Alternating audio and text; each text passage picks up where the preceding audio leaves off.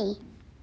Esse é o E se se fossem fosse 40 40 livros de poesia? livros de poesia.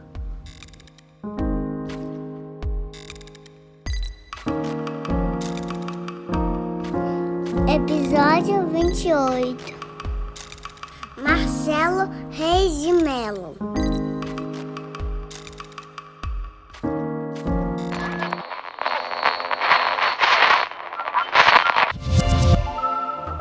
José mergulha para sempre na piscina azul.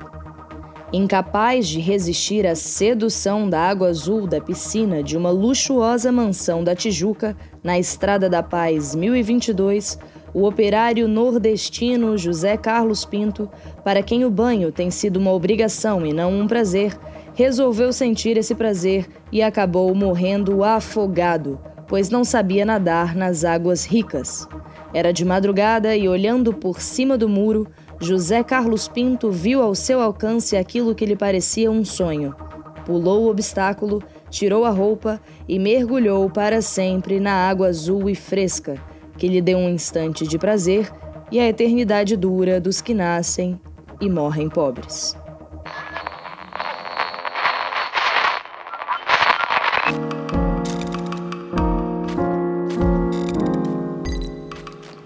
De incêndios. Segundos antes do suicídio, as cavidades do crânio, ardendo em febre, abrem-se ao poço profundo, espelho das piscinas de azulejo ou vinil das casas amuradas. Mar absoluto, mergulho azul de lava, as paredes, a água pequena fornalha uterina onde aprende a nadar. Não tem mistério. O amigo tomado pelo fogo acende seu último cigarro no sol da meia-noite. Um isqueiro de sebo amarrado à entrada do bar. Não é preciso um salto acrobático, uma palavra bonita, um bilhete de despedida já nem tentar salvar a própria pele arremessando outra caveira queimada ao futuro. Em tempos de incêndios, coração é sede.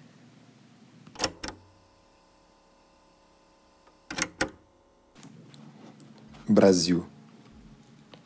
Há dias em que, à beira de uma epifania qualquer, percebo-me subitamente multiplicado, e outros em que, entregue ao álcool, dividido entre uma boca e outra, sei profundamente como as coisas são. Outro começo possível. Em tempos como este, não importa se pés do astronauta ou cotos do preto que se arrasta no largo da Carioca, lazarento velho de guerra colecionando moedas no chapéu, ou que acorda como um pastiche kafkiano nos pijamas de um inseto comprados a prazo nas lojas americanas. Ou ainda, há dias em que entregue ao cômico suplício de, com a mão direita, justiçar meu corpo, caio em silêncio entre Ajax e os ex-vídeos, no Hades entusiástico das propagandas. Onde há tanto sexo, há nenhum? Talvez não seja natural acordar às três e meia da manhã, alarmado por um exército de pernilongos com esse tipo de pensamento, querendo suar entre irônico e autocrítico, ao menos o suficiente para não passar por completo imbecil. Dizer isso, claro, é apenas meia culpa, mas creiam-me, Queria eu estar nos braços de uma moça bem bonita com sotaque espanhol que me fizesse ninar depois de um coito leve. De qualquer modo, sei que me acusarão de patife, de branco e de macho, coisas que sou e não sou, à moda do momento. Que fastio. Alegra-me dizer fastio. Tentarei de novo.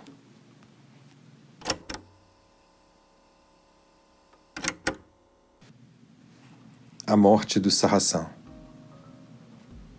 Poucas vezes na vida me senti tão mal e tão malvado, como quando numa manhã úmida na casa de Brusque, antes de seguir a pé para ensinar gramática na escolinha Carlos Moritz, bairro dos Antão, matei na sola de uma havaiana um bicho-pau. Este poema é uma confissão não foi como matar um besouro, uma formiga, uma mosca, uma lêndia entre os cabelos. Nenhum dos assassinatos anteriores, cada qual com o seu escândalo e sua dor. Certa vez matei uma galinha choca com uma borduna, espancando-a contra uma cerca de arame. Nenhum dos assassinatos anteriores deflagrou em mim uma dor tão fina e real, como este que resultou na morte do bicho-pau. Indivíduo absurdo e crocante, algo entre uma aranha cubista e um imenso gafanhoto marrom. Deu-me este crime quase seco e sem tripas, avesso do que seria um peixe nos bigodes de um gato ou uma lagarta colorida que escalasse um berço. Soube então, ao matar o extravagante bichinho com destra e tão desproporcional violência, o que é ser, o que se diz homem. A humilhação do arbóreo teratoma, pequeno graveto com olhos e órgãos, a monstruosidade da chinelada irrefletida que ainda alejou antes de matar, horrorizou-me. Vinha saber que bicho-pau, na língua de Sad, se diz fasma. E por motivo que ignoro, o Google engana. Sarraçã. Sarrazã é sarraceno. Sarraceno é um trigo mouro. E como os cristãos os chamavam, os mouros, no tempo em que se os matava, por não serem cristãos. A palavra vem do árabe sharqi, igual orientais. Sarrazin, por sua vez, é um personagem de Balzac, apaixonado por uma cantora chamada Zambinella. Mas Zambinella não é bem uma cantora. Zambinella é um castrado. Ao disso inteirar-se, Sarrazin deseja matar Zambinella, o seu bicho-pau, e acaba morto com três golpes de estilete. Estilete é um pequeno estilo. Mortifica minha notícia. Inseto, herbívoro, totalmente inofensivo, não morde, não transmite doenças. Por que então tive o impulso de matá-lo? Por que enojar-me de um ser que coincide perfeitamente com o aspecto da sua bondade? Eis talvez aí em que consiste ser homem, no mais alto grau. Sentir pelo outro uma distância natural e um desprezo altivo, como um cruzado esfarrapado diante de um monarca árabe. Do que se depreende Homem é aquele que não sabe indicar a janela que dá para o jardim. Matei eu também com um chinelo velho o meu príncipe do Oriente, apenas por não ser nem apenas um pau, nem apenas um bicho. E a verdade sabe quase sempre a um equívoco. Faz-me não é essa razão Zambinella não é, ao menos para Sarrazin, ela. Anos depois vi um bicho-pau flutuando num tanque de lavar roupas e tive, fosse ele uma bolacha Maria mergulhada no chá, a clara e lancinante lembrança do cadáver do Sarrazin no quarto da casa de Brusque, com seu esqueleto lento de cabeça pontuda, sua desvairada armadura, ou flecha disparada com a velocidade de um sonho, seu convexo amor pelo mundo. E imaginei a repugnante gosma branca que, por educação ou bravura, não despejou sobre os meus olhos enquanto, insciente do sexo ao lado de uma mulher, dormia.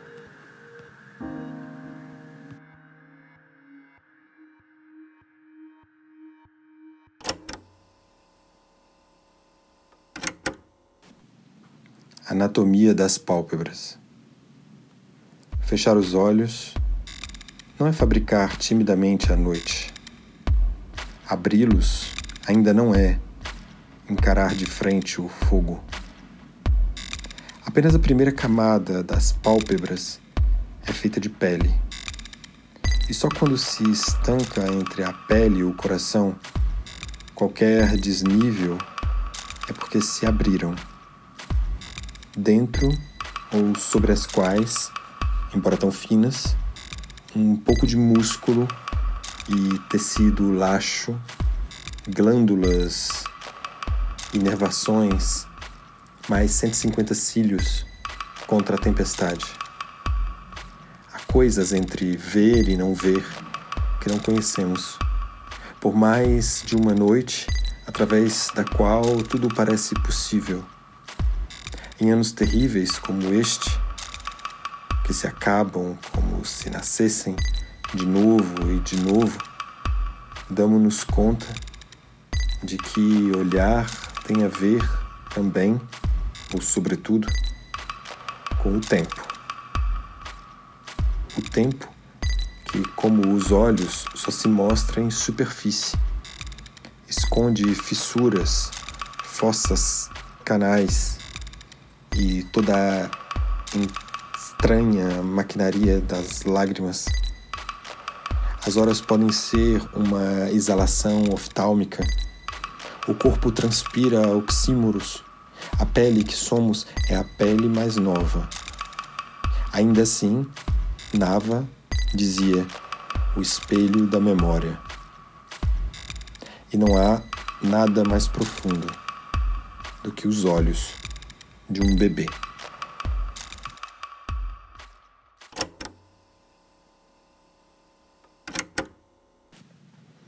Viver é um estado de exceção. Amar o desamparo, ao contrário do que fazem os que esperam fincar aqui os seus ossos, ao contrário dos que erguem com razão e pressa, mas sem nenhuma graça, imensos mausoléus Sempre soubemos, amigos, quem pensa demais acaba por tornar-se um pouco pálido, ganha a flor, mas perde o viço.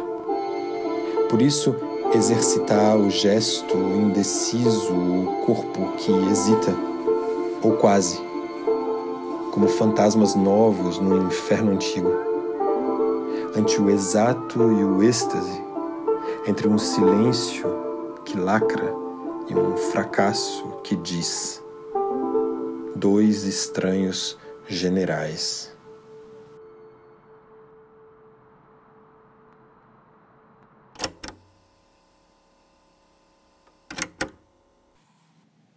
O salto. Ninguém mais do que você, nestes últimos meses, sabe o tamanho real do que temos e não temos sido. Uma estranha eletricidade rampa os ossos enquanto descemos o morro, ofegando como potros, prestes a aprender a andar, trombando nas coisas, nos cascalhos todos, entre guimbas, garrafas de pessoas de bem, com seus olhares de cima e veneninhos gourmet. Qual é o herói que um homem procura num prostíbulo quando está frágil? Porque fracos somos sempre um pouco. Alguém que no meio do mangue, entre pombas de pernas roídas e sereias decadentes, recita a linguagem da ave e do peixe? Se no inchaço dos lábios ávidos de vida você guarda algum figo maduro, sustenta também no crânio, onde antes a aura, o diminuto escalpo arrastado no asfalto, e uma cabeça pensa num carro de fuga. A gente talvez pese a mão às vezes, Ítalo, ao esmurrar durante tanto tempo um muro que a mão não alcança. Não alcança. E por isso talvez nem elas, nem nós saibamos ao certo de onde o sangue desta fronha empapada pela manhã. Seu gato glabro e desastrado, um salto sobre a cristaleira e o prejuízo inevitável das festas de família, os dedos trêmulos depois de um porre de 36 horas e palavras dobradas como uma nota de dois. Invejarei quando começar a lembrar de molhar as plantas.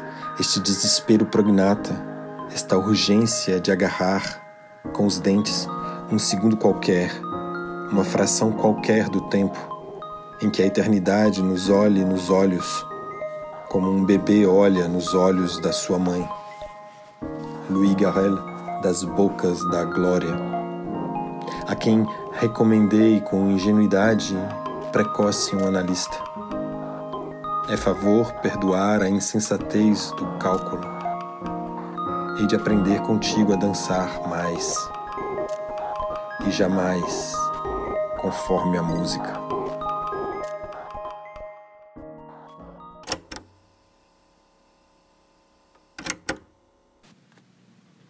Mesa de dissecação. Fico olhando a mesa de dissecação com prateleira inferior e recipiente de coleta, estrutura tubular inox reforçada. O professor de bigode depois dará uma entrevista ao RJTV. Estamos lutando para que o cadáver seja um material didático, como multimídia data show GIS.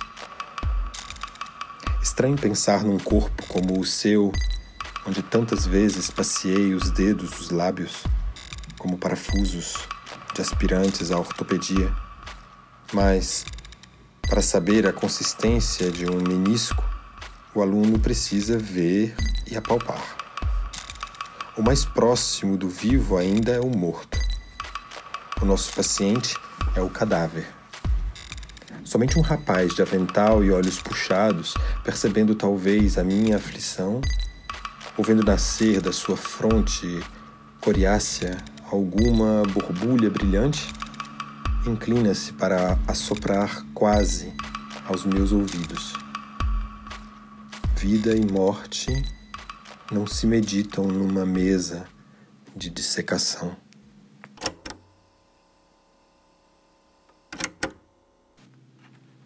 Aéreo. 1. Um.